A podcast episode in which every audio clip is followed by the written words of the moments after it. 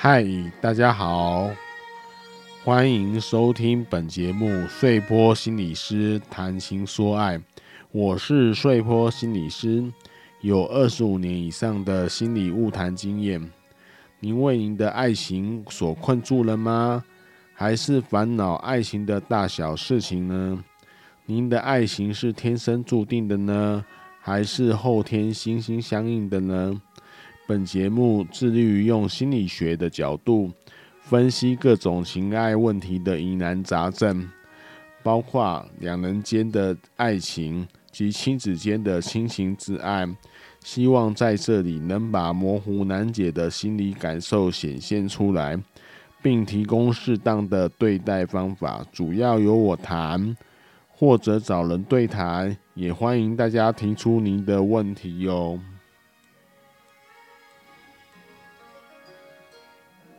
今天是开播的第五集，各位听众觉得我声音有没有进步呢？我正在复原之中。我是睡波心理师。那今天我们要讲一个专题，就是我值得被爱吗？这个专题我值得被爱吗？同时也在上个月的某媒体是一个刊头文章。那我睡波心理师和 K 老师，就是网络也做 Podcast 的 K 老师，是大学兼研究所的同学。我们两个人还蛮熟悉的，所以我们交换意见，共同合著了这篇文章。那我们先讲一个例子啊。这个例子就是大家内心里面或多或少都有我是否被爱的焦虑。比如我先讲一个例子，这个例子一是男主角叫志明，女主角叫春娇。志明跟春娇他是一个男女朋友。那志明向春娇说：“我先走一步了，我还有约，结束后马上回来找你。”当志明一转身离开之后，春娇心中开始出现了上忐忑不安。志明这个男朋友会不会出去就忘记我了，不想我了，不爱我了？这是他内在的声音。他是去见兄弟阿贵吗？还是另有其他人呢？春娇甚至不确定志明他是否对我好，都是装出来的。他实际上发现了我的缺点，秘密要离开我，根本配不上他，自己始终是不值得被爱的人。我毕竟是个很烦人的人，我始终不够格拥有幸福。这是他内在的声音，一连串的疑虑呢，逐渐在春娇心中蔓延开来。春娇她开始陷入心情低落的状况，于是她拿起电话。决心呢，打打给刚走的志明，问他说：“你是否还爱我啊？”以消弭心中的疑虑。另外一头，志明却感到错愕，因为他觉得春娇常常很短的时间都问同样的问题，一天打了五十次甚至一百次的电话，都是问同样问题，问他爱不爱他。他觉得的确有点烦。这是第一个例子，这也是我们临床上。经常遇到的例子，那我们现在看第二个例子。第二个例子是这样的：是男主角叫阿雄，女主角叫阿美。晚间，阿雄和阿美一起共进晚餐的时候，阿美的手机叮叮叮的响起来。阿美柔声好气地接起电话，聊了一会儿后挂断。阿雄就问了阿美说：“那通电话是谁打来的？”阿美说：“一个同事啊，怎么样的怎么样的同事？看来跟你很熟啊。”阿雄带点酸气问：“就一般同事啊，跟人讲话总是要客套一下嘛。”阿美就这样解释。那他是男的还是女的呢？阿雄又问了：“男的女的又怎么样？我现在就跟你一个人在交往而已，要说几次啊？你到底在怀疑我什么了？”如此就开始吵架了。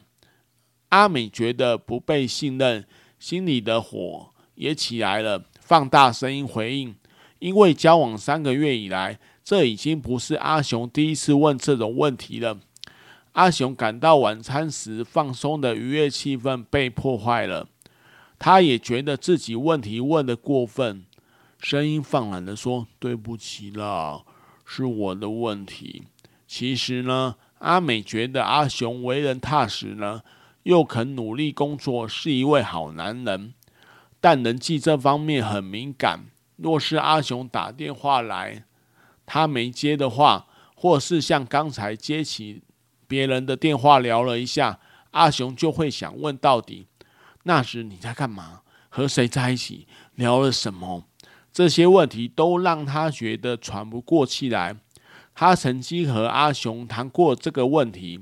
阿雄先前总是说：“我怕你被坏人骗嘛，我关心你才这么问的啊。”但阿美向阿雄反映这些答案实在很烂，根本把他看成低能儿，也无法感受对他的关心。阿雄后来才说：“我怕失去你。”以上这两个例子中的春娇呢，和阿雄都有一个相似点，就是担心自己不够好，后来折射在亲密伴侣的交往当中，影响他们的亲密关系。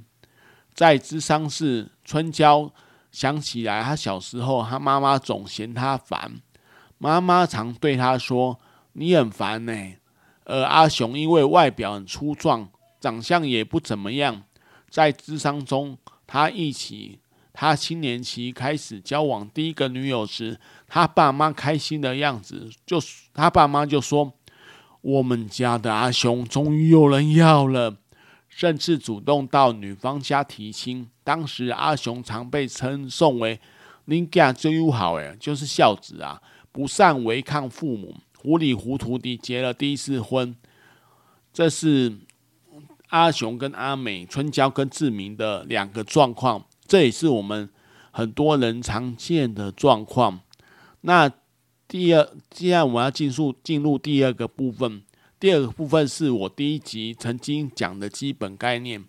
我们说呢，世界上存的有两种亲密，都和我们称之爱有关呐、一种是亲子间的亲密，它通常呢是联系了母亲跟婴儿关系的实质内涵。母亲看着婴儿迸发出爱的感觉，是成人跟孩子间的上下位阶型的形态。我们通常称为原始亲密关系呀、啊，或是称为亲情。这是一种爱，但是也是一种亲情，也是我们个人呢。最早经验到的人际关系啊，母亲跟婴儿之间的这种连连缀关系的品质呢，常常会影响到第二种亲密关系的形态。第二种亲密关系的形态就是我们常见的爱情间的亲密，它是成人和成人之间的对等位阶。心理学呢，有不少研究表明呢。你在母亲跟婴儿之间的关系品质呢，常会对未来伴侣的关系中的爱情关系形态有深远的影响。若是婴儿期呢，对照顾者，这个照顾者以前通常是母亲，现在可能是菲佣或者阿嬷、阿公、阿嬷等等哦。反正他就是有一个幼儿对应一个照顾者啊，他觉得如果他的陪伴感到安全呢，就是幼儿感到安全的话，那么婴幼儿他就会发展一种能力，在照顾者在这个照顾者离开他的时时候呢，维持着照顾者他的一个稳定的心象，也就是他内心有一个图像，有一个照片呐、啊，不会觉得照顾者就这么消失就不见了。这种心象的能力呢，可以稳定婴幼儿发展自己。不心慌意乱，因为他知道照顾者没有消失，只是暂时不在而已。照顾者终究会回来的，这也是人际信任的雏形啊。也就是说呢，当我离开了我的男朋友或者我的女朋友之后呢，我不会觉得他不见了，因为我知道我在心里面还是想象他的样子。这种心象能力是非常重要的。那这个只是暂时不在而已，所以这是人际信任的模型啊、雏形啊。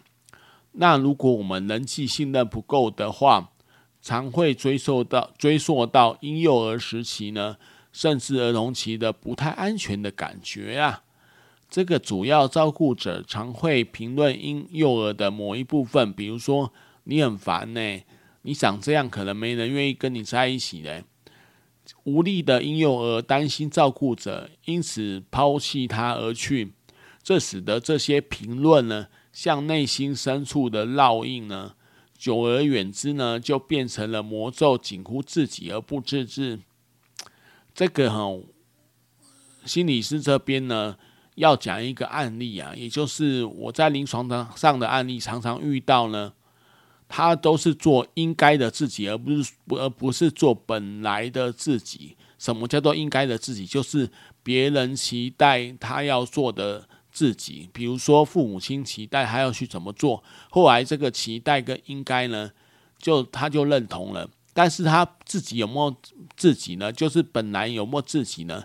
是有的，因为我们每个人都有自己的本性啊，但是被压抑了或被割掉了，所以我们就紧箍，就这个变成应该的自己，就是紧箍自己的魔咒啊，自己却不知道。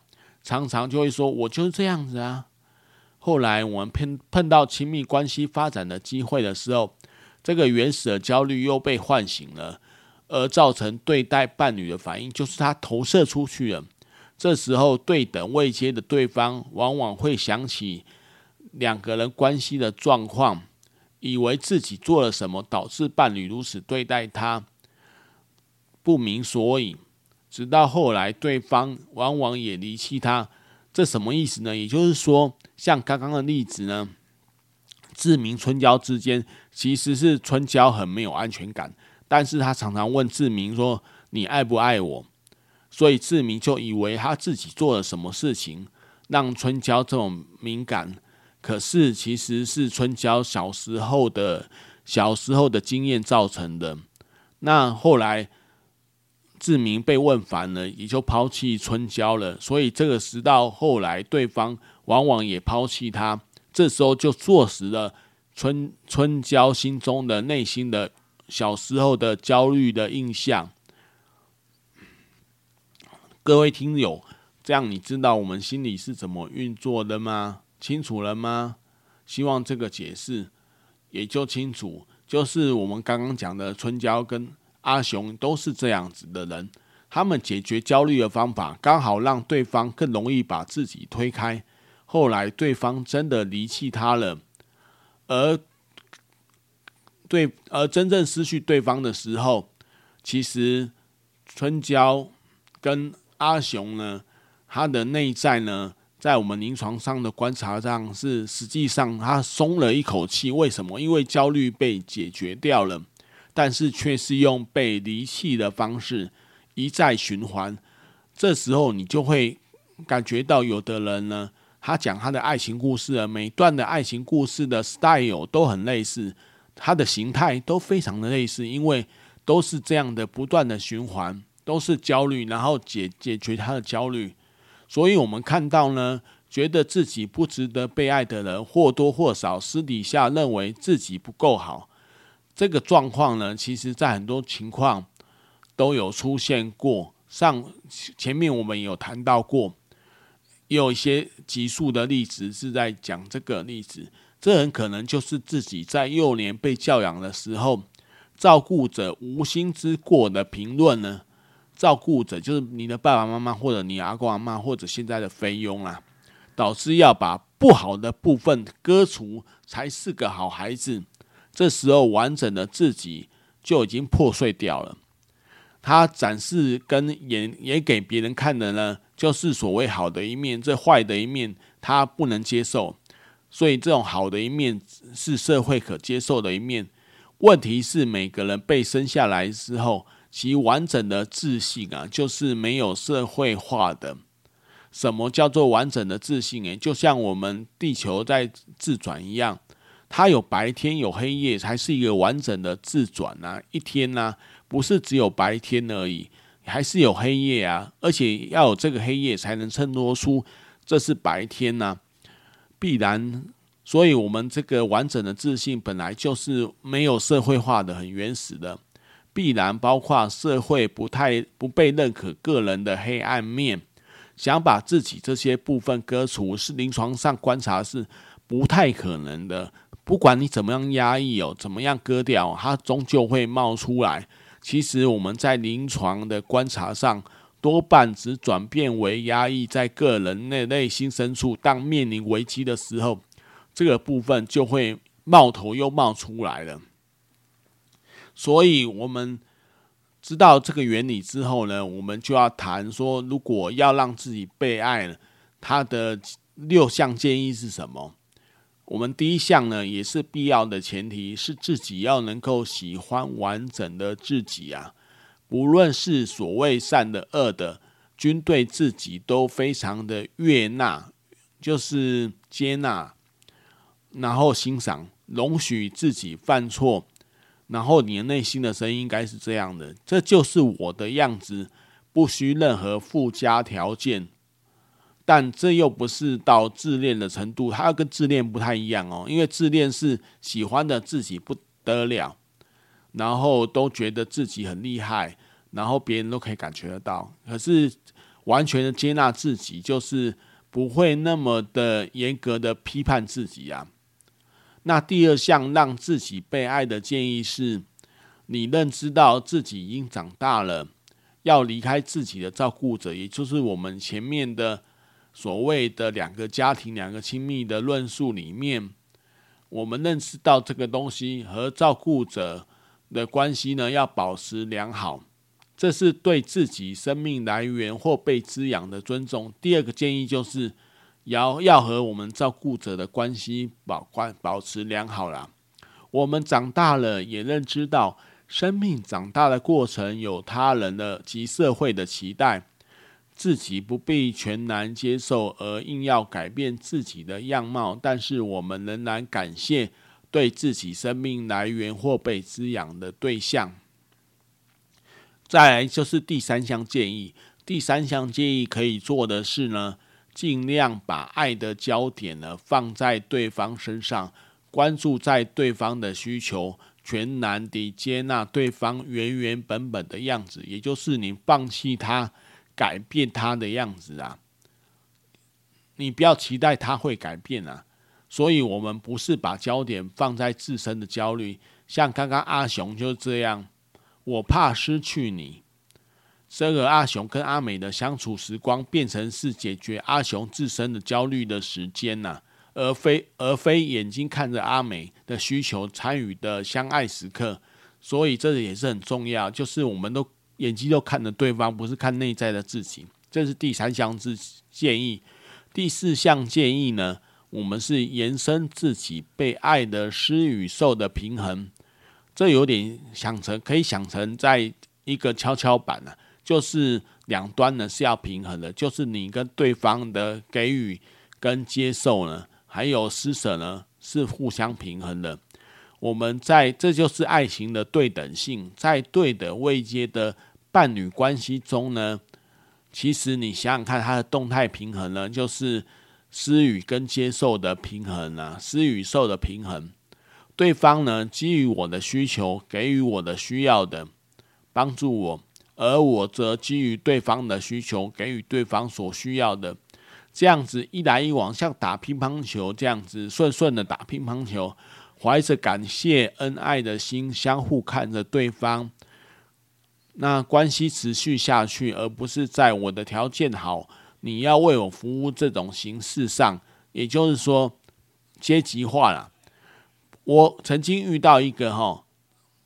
所以，穗波心理师曾经遇到一个年纪相对大的个案呐、啊，他婚前曾曾经承诺他的老婆，他是相对年轻，那是那个承诺是怎么样？他说：“我要把你当成公主般服侍呢，不要你做任何家事。”后来呢，他们结婚之后，他变成个案，然后这个男的跑来抱怨他漂亮年轻的老婆。一直批评他的老婆不是食物，老婆却后来有机会，我跟他老婆讲了话，老婆指控他呢毁了当时对他的承诺。这个个案很生气的说：“那是婚前追他的事情，婚后老婆应该要知道操持一个家的辛苦，共同为此把打拼才是。”但是后来那位太太告诉我呢，她就是因为婚前先生这样的承诺、这样的表示呢，才嫁给他。她是要当，她就是要来当公主，就是要接受人家服侍的。然后她觉得呢，她先生现在有如此抱怨，让她觉得当时有被骗的感觉啊。这是第四项的建议，就是一个对等性的建议。第五项的建议呢，觉得自己是。值得被爱的建议是这样子，就是要让自己被爱的建议呢，是要和对方呢创造生命旅程的共同经验呢、啊，这就是填填补那个爱情的内容。生命有一个现象呢，只能前进，不能回头啊。如果生命的旅程的时间大部分都有对方参与的经验，有他的照片，会逐渐呢特殊化。自己在对方心中的位置，相互纠结呢，形成一个生命的单位。最后呢，容易就以建立家庭，大家在一起建立家庭的这个当做结尾了。如果双方认定就是相伴一生的那个人的话，不妨朝这个方向前进。这也就是说，你谈恋爱是要把对方变成一个家人。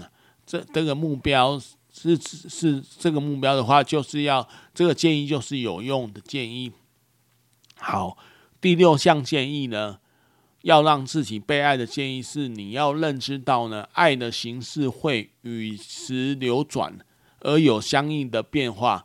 和上一点类似呢，生命的时间是不能够回顾的。年轻伴侣的爱呢，轰轰烈烈，你可以。